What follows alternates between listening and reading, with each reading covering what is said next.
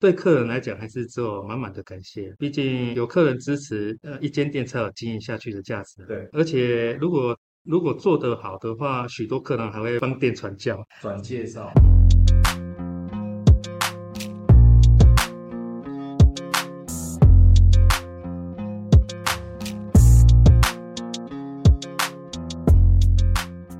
Hello，大家好，欢迎来到小老板的拆弹人生，我是频道主持人尤胖。那第一次收听的听众呢，我简单介绍一下，这个频道是透过创业前辈以及专家们的经验分享，来帮助小老板们靠近发财、远离破财的频道。在创业的过程中呢，你一定会遇到很多的阻碍，而这些阻碍呢，就像是炸弹一样。那前辈的经验呢，就像是拆除炸弹的方法一样，可以帮助准备创业或者是正在创业的你少踩一些坑，少走一些歪路。本集的主题呢，是我们的创业前辈经验分享系列，如何让即将倒闭的按摩店起死回生。本集的来宾，我们邀请到按摩道的负责人陈正福先生，我们欢迎他。嗨，大家好，我是阿福。那待会呢，我也会叫陈正福先生阿福。阿福这个名字很可好。那我先介绍一下阿福的背景。那阿福啊，他在二零零六年踏入这个按摩业，在二零一零年的时候呢，接手按摩店，从业四年之后接手按摩店，至今啊已经从事按摩事业将近十六年之久。而且更重要的是，过过去两年大家都知道疫情很严重，他也在疫情的影响之下走过来。阿福累积了很多经营按摩店的实务经验，甚至在台湾呢创始按摩分级，也创立了柔道按摩，倡导按酸不按痛，研讨中医经络穴道论证及西医解剖生理的实证，能有效的调理，而且推广有根据的保健观念。那分别在二零一七年、二零一八年跟二零一九年，在国际武术交流协会担交流赛担任这个防护员以及运动按摩师。甚至呢，也是三铁业余选手的专任运动按摩师。这个是我介绍阿福的部分，但是我想各位听众呢一定很好奇，我们请阿福啊来介绍一下他自己。阿福，你可以跟各位观众分享一下，你是一个怎么样的人吗？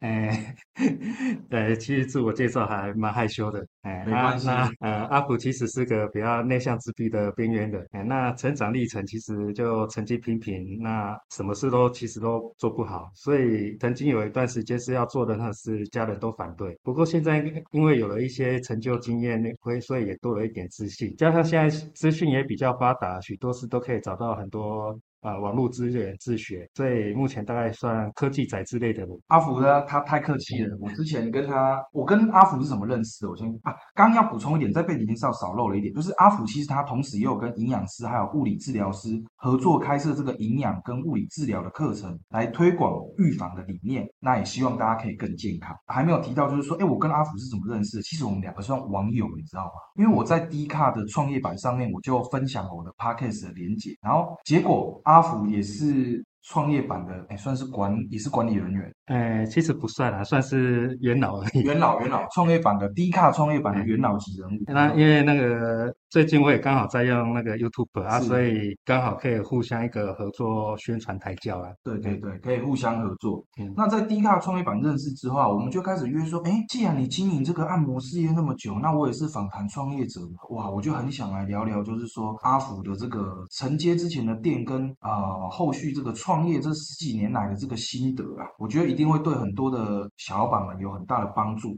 好，那帮大家介绍一下这个按摩道的店址。今天阿福其实是远道而来，因为我人在台中。阿福呢，他的店按摩道呢是在高雄市左营区华夏路的九百七十一号。对啊，其实介绍这一间就好了，因为目前丙中店是比较缺的。没关系，所以哎缺了，所以要叫那个有有按摩经历的可以来，之后我们再释放这个讯息啊。啊，那更好。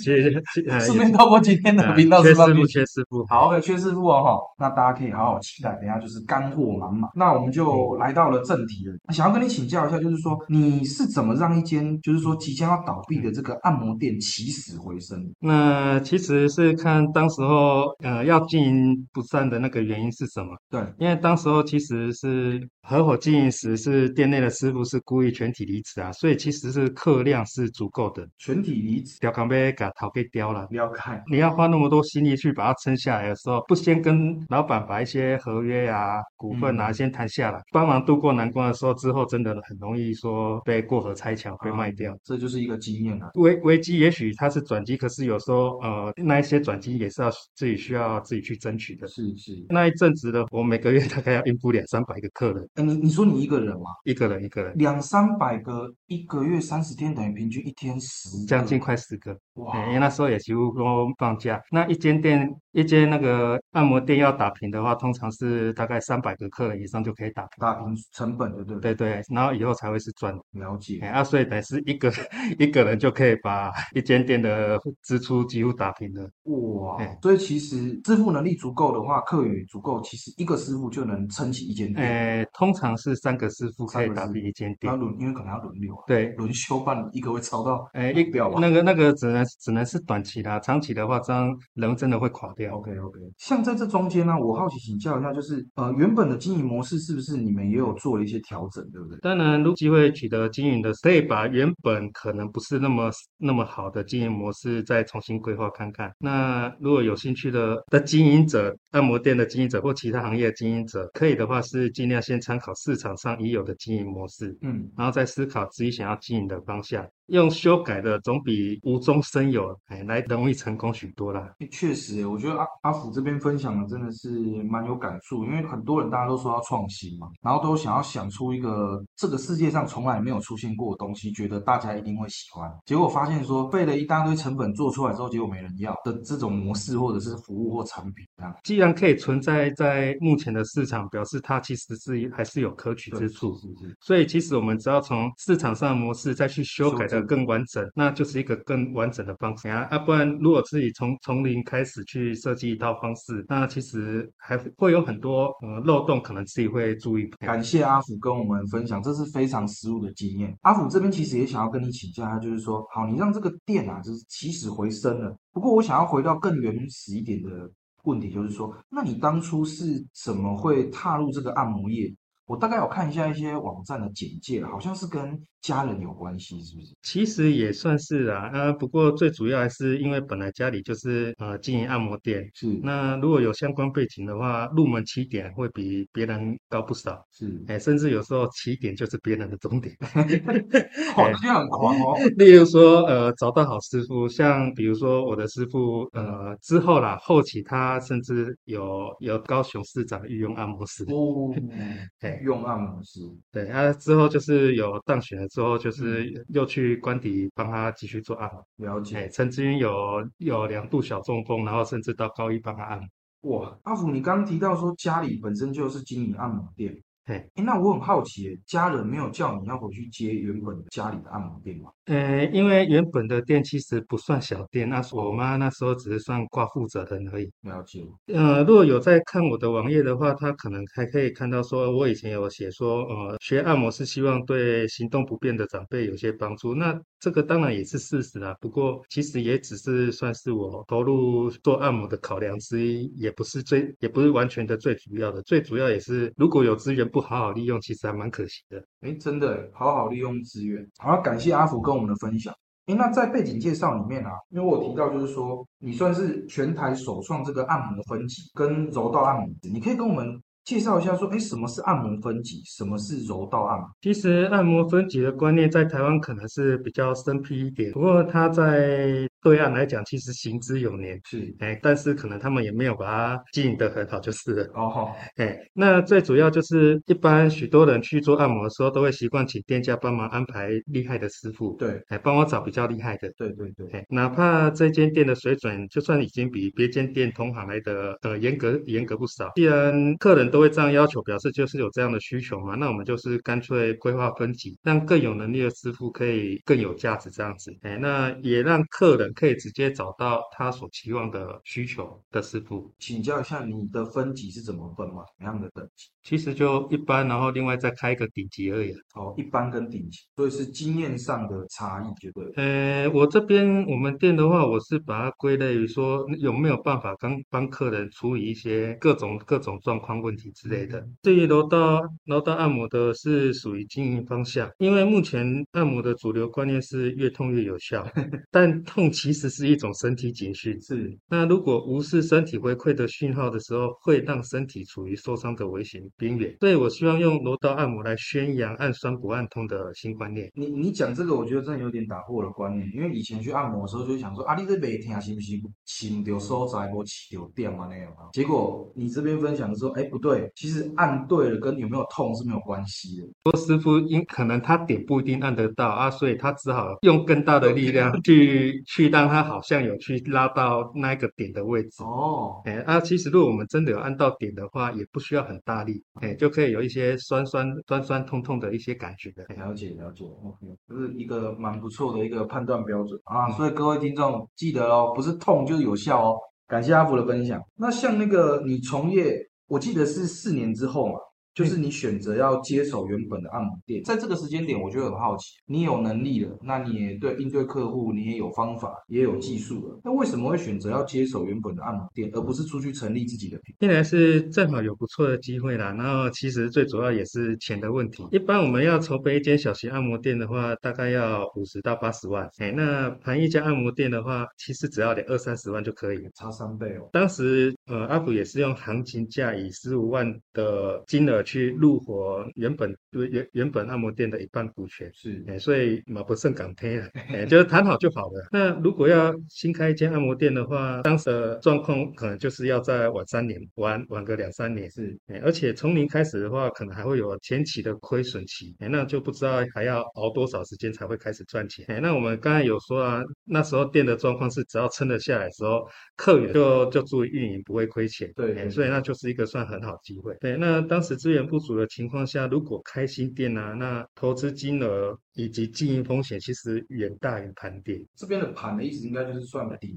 就是在顶上业所谓的顶顶浪啊，所以顶浪所以我们是一般讲盘下盘下一间店或顶下一间店。那其实这样听起来的话，前啊，就是之前的经营者他对于这个品牌的经营算经营的不错，因为这样子才有办法有一个月两三百个客人这样子的客源，否则如果说品牌经营的不好。我们也没有必要去抵，因为可能在经营上客群就不足。嗯，因为原本的店其实就是走低价位的店啊，那低价位的店，它只要服务水准在或技术在中等中中等左右，就可以有有不错的客源。所以呃，前面经营方式等于关键是它的定价，它定价是让许多消费者可以接受的，可以接受。那主要是因为他那时候也经营了三四年的。嗯，哎，那所以还是会呃有一定的知名度，去让客人可以找得到那一间店。哇，那也是你会挑，哎，啊，不然如果你重新一间店的话，那可能你 Google 啊，Google 要再去申请。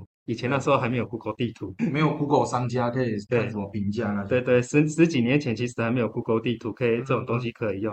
那所以有时候你在网络上用一些讯息讯息的话，可能。还要一段时间才会发酵。那现在有 Google 地图的话，这段时间可能还可以再减少一点。啊，我懂你意思。哦，科技也是影响这个你要前期投入的时间去缩短这样子。嗯哼哼。OK，经营按摩店你也有十几年的经验，那从去盘一间店到经营到现在，我就想要替观众们了解一下，就是说经营一家按摩店啊，呃，你觉得可以生存下来的关键是什么？可以跟大家分享一下嘛？其实站在客人立场上的话，可能就是会觉得。呃，服务的技术，然后能不能帮客人解决问题？是。那在商家的话，可能还有经营方向跟未来规划，哎，大概就这三点。十几年前，那我们那高雄按摩店的情况是脚底按摩的。销价竞争，然后甚至做到泛滥。大概可以讲一下那时候价格。现现在听起来会便宜到夸张，尤其以若以非高雄区的民众来听的话，大概多久前？十呃是十二十二年前嘛？哎，对，我们直接讲十年前也差也也是那个价价那个价钱。二零一零年一二年的时候，对，就脚底按摩五十分钟。三百五十块。啊，五十分钟哎，对所以是真的很夸张的便宜，哎啊，因为这个价钱目前是真的没人做得下去，所以这个价钱如果以外县市听到的话，真的真的会吐血。光那个店租不知道打不打得过去。嗯，所以那时候我的经营方向就会比较偏向于去抢，我们店是有老经验的身体推拿女师傅来切入市场，然后顺便去推广身体按摩两个小时的预约优惠，就是这个小时你提前预约的话是有优惠价的。对对，就是尽量不要去跟人家竞争红海又没利润的东西。幸好是，嗯，我们通常按摩都脚底按摩的店通常也都会附身，所以我们可以用另一个项目来去切市场，也也是一个很好的方式啊。还有未来规划的话，那像我之后还有再去进修物理治疗嘛，那除了就是想要规划产业升级，比如，啊，我们刚才听到的那个很夸张的价钱，如果你不规划产业升级的话，那真的是价格也没办法升级啊。对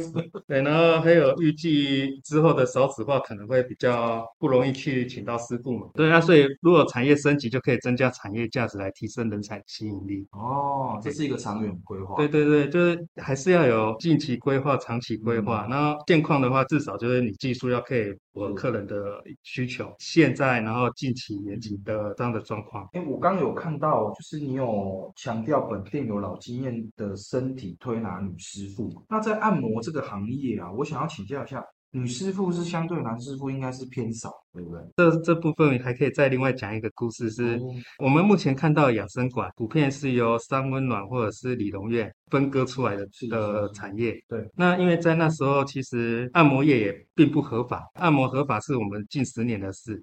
也是二零一二年七月才才那个正式通过，所以那时候不能讲按摩店，所以是就是用一个养生馆的名字来做按摩。也就像以前像其他行行业啊，SPA 馆啊、麦登峰啊这些，用其他的名义去做按摩的工具的服务，这算产业故事了。这个产业也可以让我们了解一下，因为想说，哎，般很少看到女师傅，那想说女师傅的培训应该也是更不容易。嗯，啊，所以就是。之后为什么会有养生馆？还有一段隐秘的故事，就是那那一段时间是李龙燕要改组，然后改成李 K 李龙 KTV，那所以会有会有不少老经验的师傅会被踢出来。哎，那其实他们已经做了二三十年，在身体的身体的部分上比较认真的师傅是是做的不错的，然后却没没有一个好的环境。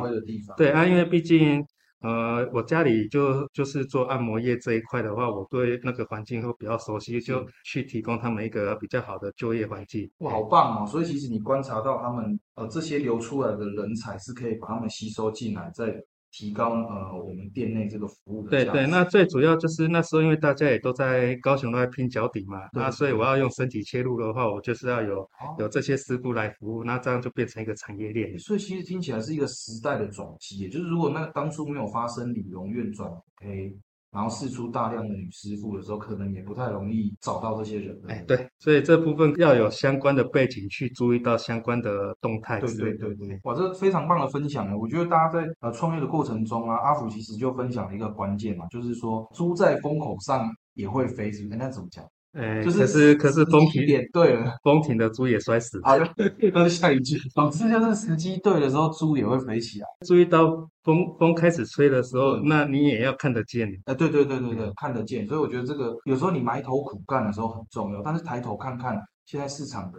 状况也是很重要。实际上，更多的人是有注意到，可是没想说要要如何去操作。哦，就要怎么后面要怎么做？对，注意到问题是很多人都可以注意到问题，或注意到他的现况的不满之类的。那问题是，如果如果是一个经营者的话，问题或者不满，对，换一个方式去操作的话，他也许就是变成一个商业模式或商机。嗯，非常好的分享，感谢啊。好，那在这种技术是关键的这个行业啊，其实我觉得会有一个很大的疑问。就是像按摩业师傅是很大的关键，嗯，那很多的人他技术学好之后，一定都会有一个开店的梦，不管像是美发、美睫、美甲哦，或者是按摩，我相信都会碰到这个问题，甚至是厨师、餐饮等等。那我很好奇是说，你怎么面对这些师傅啊？他技术学好之后，他就跟你说，哎，陶哥会不会给出去亏掉？那导致自己的店内人力不，也就是这个流彩的问题要怎么解决？嗯，如果是我们店的师傅有打算要出去开店的话，阿虎是非常支持的。哦，好的，哎，因为。为打算开店的师傅，通常就是因为自己做的不错嘛，哎是是是客源不错，才会有开店的打算啊。对啊，不过我会向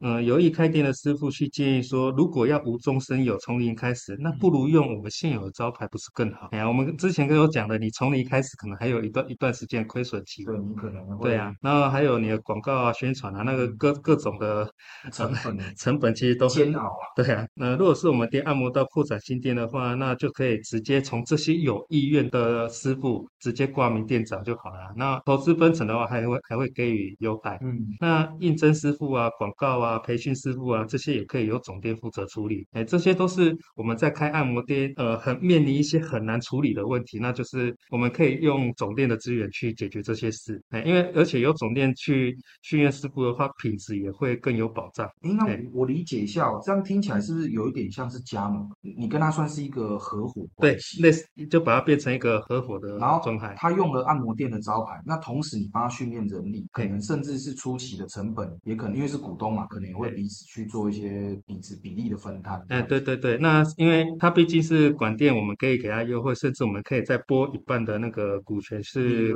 的利呃去开放给给人来投资。是，哎，其实这样的方法就很灵活，而且师傅有的他很会做嘛，但是经营生意是另外一回事。是是诶，所以说，如果透过这个初期的模式，哎，假设他真的做得不错的时候，其实它初期是不用耗费那么多成本。对，就是其实我们要扩展分店也会比较容易，然后对有要有心想要有自己的店的师傅也会减少他的门槛，要不然一间没有资源的店啊，要很难找到客源，更难找到师傅。哎，这是一个两赢的方法。哎，对啊，尽量做到互利啦。好，那帮大家整理喽。目前另外一间店不止缺师傅哦，有师傅想要开店的，还有这种合作模式，嗯，非常好。按摩行业是一个需要身体几乎是零接触的行业，哦就是几乎都要接触了。想当然，这两年的疫情，光大家口罩就戴了，可能要隔一点五以上。不用想，就是说。按摩业一定是受到非常大的影响。关于这个按摩业的生存啊，我就想要跟你请教一下，就是这疫情期间你到底是怎么走过来的？哎，这几年只能说真的是满满的辛酸血泪了。那电信是呃，我们店按摩刀是一直在坚持服务品质啊，所以体质都会比同行来得好一点，所以受到的冲击相对也会小一点。那恢复也会比相同行相对来得快一点。店原本是服务观光客按摩店，可能在这次疫情的冲击啊，哦它冲击大又恢复慢，那应该都都倒的差不多了。哦，就我了解，好像按摩店有分成两种啊，一种是接可能旅游团，然后大部分或者是开在观光地区的。开在观光区地区的，但是你们比较是偏服务地区性原有的客户这样子，哎，是我比较喜欢这种稳定的客人。了解啊，所以这这也是为什么在这两年多的这个疫情状况能撑过去的原因。呃，这部分我可以再讲一个额外的观念是。是如果是服务观光客的话，站在师傅的立场是，就会变成说，哎，我这个客人做完以后，他不知道什么时候还会再回来。回头，他到底会不会回头？对回头率的问题。对，那所以在客人没有打算让客人回来的时候，这时候服务的品质可能就会相对的有会要没那么细心努力一点。合理合理，因为这个是一个经营上本来就会发就就存在的问题。所以我不喜欢把店做太多观光客，就是就是也会怕师傅会有类似这样的心态。那如果呃如果真的要做公共课的话，这 也是希望产业可以做到类似像一期一会的那一种嗯，那一种方式，就是因为我们可能也许一辈子只见一次面，啊所以我要把这一次做的特别好。这个这个这个这个有点违反人性。一一期一会哦，这是日文直译嘛，对不对？诶，它是跟大家解释一下，日一期一会是什么意思？它算是日本茶道的一个概念啊，因为那时候算是战国时代嘛。那战国时代的时候有一个茶会，也许一辈子就只能举办这一次茶会，那之后也许就是见面或者是天人永隔。对，就是好好的珍惜这这次的茶会，然后就算有什么仇恨，那就就彼此放下来，那好好的去沟通对谈，去完成这个茶会的一个精神。还哇卡里马西达，感啊感觉应该要绕个日文一下，非常非常感动的一个这个服务态度对。好，那在你从业这个这么久的时间，十六年的时间嘛，我就会好奇，就是说在这个过程中有没有什么事情是令你印象深刻，像是可能跟客人的互动啊，或者或者是说有什么样的一个感受这样。虽然是有各种人情冷暖，不过对客人来讲还是只有满满的感谢。毕竟有客人支持，呃，一间店才有经营下去的价值。对，而且如果如果做得好的话，许多客人还会帮店传教。转介绍，对，这远比自己的打广告宣传有用的多。哎那另外就建议经营者，就算想要优待师傅的情况下，还是别忘了要多自我保护。很多店其实也是被自己的师傅乱搞啊，然后各种各种状况，然后导致经营不下去。所以其实听起来，这个人事管理在这个按摩业上是非常非常，就算你有稳定的客源，但是人事管理在按摩业上是非常关键呃，需要解决的问题。其实蛮重要的，嗯，而且比如说，呃，我们常见的那会员券的偷卖，然后偷卖会员券，哎，然后或者是记账的问题，了解，哎，这部分其实如果没管好的话，都会造成很严重的呃。对你就不倒闭的话，你根本赔不完。所以这个也是阿福分享给各位小老板们。其实这个你不管什么行业，应该都会通用这个概呃，都会通用，对。那只是我们，我就我的经验来讲，按摩店至少一半以上都是因为这个原因导的。阿阿福的经验，大家要记住。呃，在创业之后啊，啊，其实很多人就说创业就像另外一个小孩一样，就是他会耗费你大量的时间，那整个生活的形态都会改变。所以我想要请教一下，就是说，当你决定要创业的时候啊，你的家人他们是什么样的看法？是支持呢，还是是反对的？这样子，那个时候怎么解决？创业初期，其实最大的生活形态改变就是连下班后也一直都在工作那那还叫下班吗？啊，上就上班上班做客人啊，下班上下班就做一些电脑的文哦文书啊、广告啊，嗯对呀、老板啊，哦对啊，然后或者是规划一些经营模式啊，是是对啊所以几乎整个新前面三年几乎都在处理这些问题。是那至于家人跟亲友，大约是在三年后经营稳定了，然后再开第二家店嗯后，跟他们告知，哎，我已经在学校进修物理治疗，嗯然后才让他们知道，哎，我已经创业并在并且开第二家 店，所以应该是连反对的机会都没有。啊，就其实你已经先站稳啊，对那在跟他们假如他们家人嘛总是会担心，对，因为因为我前面有讲到，就是说，因为我有一段时间成绩就比较没那么好嘛，然后做什么事都做不好嘛，所以其实要做什么事，可能家人也比较没信心，甚至也被亲友说，哎，我现在在做按摩，也被看不起，是那所以也不打算让他们知道我做什么，然后成哦到做到什么程度。了解了解。哎，是真的已经很稳的时候，我才把这个消讯息，哎，让他们知道。我觉得蛮能体会那种心情的感受的，因为像呃以以我们因为我法律系毕业嘛，我们要毕业的人家问说啊有没有去考试啊，有没有考到什么？啊，还在考的时候，人家都你也不太敢跟别人讲，一定都是自己可能完成某个阶段的目标。其实以我的认知，律师就算考上以后，还要哎前前前面一段时间的实习期，还蛮蛮惨的。没错没错，那就是类类似的一个感受，就是说家人可能还没有看到一些什么结果的时候，他也其实也担心，那也不知道怎么去面对身边的亲友，所以我觉得我能理解那个时候状况还有压力。感谢阿福跟我们分享。刚刚有小提一下，就是说创业其实就是非常耗费时间的部分。那你是怎么分配，就是在陪伴家人跟兼顾事业之间取得一个平衡？那这部分我认为是只能互相体谅啦。那我另外其实有找一些呃需要花费大量时间精神啊，比如像游戏啊，比如追剧啊，哎啊 还有还有或那时候也有帮那个女朋友说呃买空拍机啊，啊啊或者是用一买一些影像处理软体去给他玩的。是是是哎，呀，那如果双方对未来的未来有共识的话，那都有事情嘛，那这可能就比较没那么大的问题。另外是有考虑过，呃，如果负担越多的时候，创业应该会更辛苦吧。嗯。那所以有时候负担太多的时候，可承受的风险能力可能也会越低。嗯，所以如果环境不允许，就不要勉强穿越，要不然搞到最后真的很有可能会人财两失。哦，我觉得阿福跟我们分享一个很重要的观念啊，其实就是评估嘛，好好评估一下，说当下自己所能承受的风险是到什么程度这样子。好，这个是非常重要的，因为大家有时候创业就一头热，就是可能也没想太多，就觉得好，我现在想好了，我下个月就要弄店开始租，装潢开始做，做完之后才开始想客人在哪，三个月之后就是种种的那个压力啊等等的都都冲过来，然后你可能有家庭，如果又要支出，呃，甚至如果 讲到这个，在一开始的规划的话，比如说我们要开一间店，那初期可能还可以跟房东讲谈一个装潢期。哦，装潢期对，哎餐饮也有这个开对店装潢啊，如果很多菜鸟要开开新店的时候，可能连装潢企也没有注意到要要去谈这个争取一下。哎，这真的是经验。我觉得一般的人他一定是听别人讲，他才知道。对，然后甚至是装潢期之后，我们要付给那个工班啊，我们不一定要找设计师。对对对。哎，那啊，我们可以找一个工班去找一个那像总总招的那一种。哦，就是他帮你把这个工程把它顾好。对对对，那最好人要在现场去定。对对对。哎，然后付钱的时候就也不要一次付完，就看是看到进度。哎，按照进度去去付，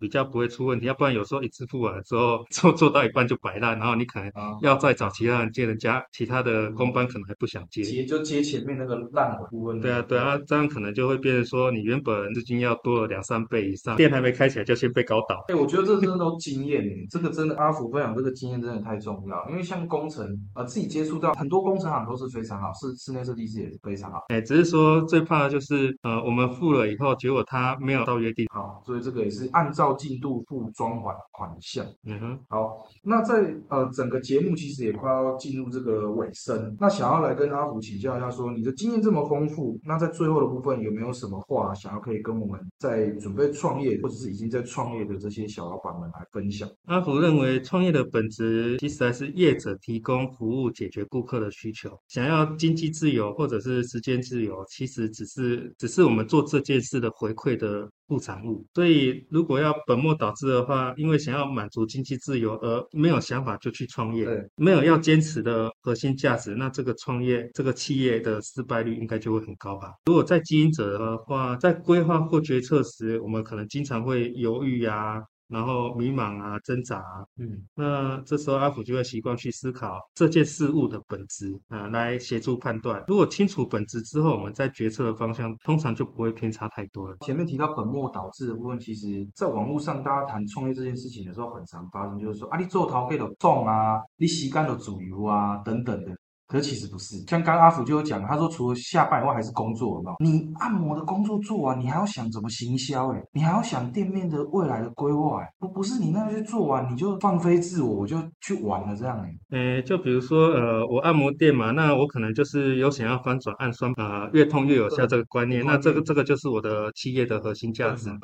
哎呀，那如果你要今天要做一个企业，那那你做跟家大家一样的事情，然后除非是因为那个地区没有，那你要满足那新的地区的需求，那可能还好一点。如果是市场上已有，那你要去投入竞争，会变得没有价值，而且随波逐流，那你也没有特点或突出的去吸引吸引一些客人，那这个企业可能就更容易被淹没掉。感谢阿福的经验分享。那在节目的最后呢，我还是会跟大家重复说一遍：如果你觉得今天的节目对你有帮助，帮我们五星评价按起来，还有订阅起来。